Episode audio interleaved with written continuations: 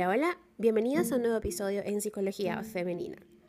Para quienes son nuevas por acá, mi nombre es Isnaker Blanco, soy psicólogo clínico y me especializo en la atención a mujeres, trabajando lo que es el empoderamiento, el crecimiento personal y la autogestión emocional.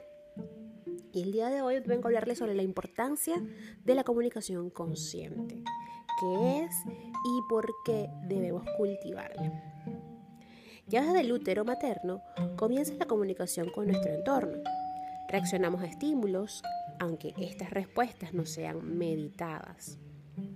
A medida que crecemos, nuestra comunicación se perfila, se practica y se modifica con el fin de responder a ciertos patrones sociales.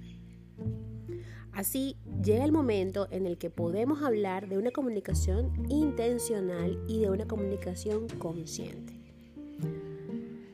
Vamos a pensar que la comunicación de nuestras necesidades facilita la supervivencia, estableciendo vínculos con las personas que nos rodean. Es algo que natural y surge de forma espontánea en nosotras. Sin embargo, recientemente se habla de otra clase de comunicación, la comunicación consciente. Ser consciente del presente, eso es lo que nos aporta el mindfulness o comunicación consciente. En un mundo como el actual, donde nuestra forma de comunicarnos con el entorno es múltiple, hay estudios que recomiendan que nos centremos en una sola tarea. Frente a la tentación moderna de trabajar en multitarea o con la atención dividida. Esto incluye tanto a la producción como a la recepción de información.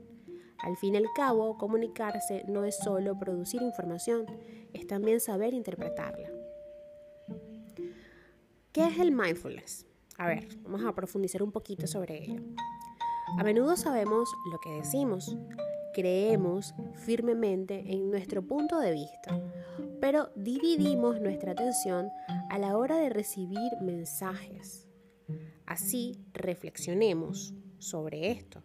A ver, ¿escuchamos de verdad o nos pasamos la intervención del otro queriendo recuperar el turno de palabra? Somos conscientes de nuestra comunicación no verbal. Para bien o para mal, esta eh, transmite la comunicación no verbal, transmite una buena parte de los mensajes que comunicamos. A veces no guardamos congruencia con lo que decimos y nuestro lenguaje corporal.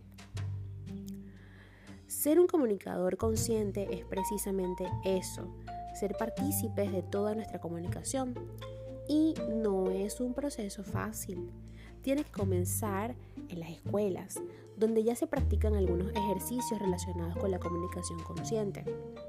Por ejemplo, los ejercicios de empatía y aceptación del otro son una buena forma de introducir este tema a los más pequeños. Las emociones son algo fundamental en nuestro día a día y dominarlas requiere de mucha paciencia y práctica, aunque a veces se nos olvide. Ser mindful o consciente implica no rendirnos al enfado o a la ira en la comunicación con los demás. Saber cuándo dar rienda suelta a las emociones es señal de una comunicación consciente. Y en esa tarea, la inteligencia emocional nos ayudará. Una inteligencia emocional que se manifiesta en el dominio de nuestras emociones, así como en la aceptación de las ajenas. Ahora bien, todo esto está perfecto, está muy chévere, Snaker, pero ¿cómo hago para practicar la comunicación consciente? El primer paso que debes dar cuando queremos ser comunicadores conscientes es entender que la comunicación es un proceso. Querer ser mindful no implica serlo. Esta habilidad abarca numerosos ámbitos, como por ejemplo la ortografía y la buena dialéctica. Una persona que comete faltas de ortografía basa su lenguaje en muletillas o no estructura correctamente su discurso. Es un comunicador que lastra su propia comunicación. Las palabras, o la palabra mejor dicho, es una de, de nuestras primeras cartas de presentación, por lo que cuidarla siempre es una buena idea. Por allí también tenemos que la falta de emociones en el discurso afecta. La comunicación no se basa únicamente en la transmisión de información, Si únicamente producimos información, será más fácil que llegue a los receptores.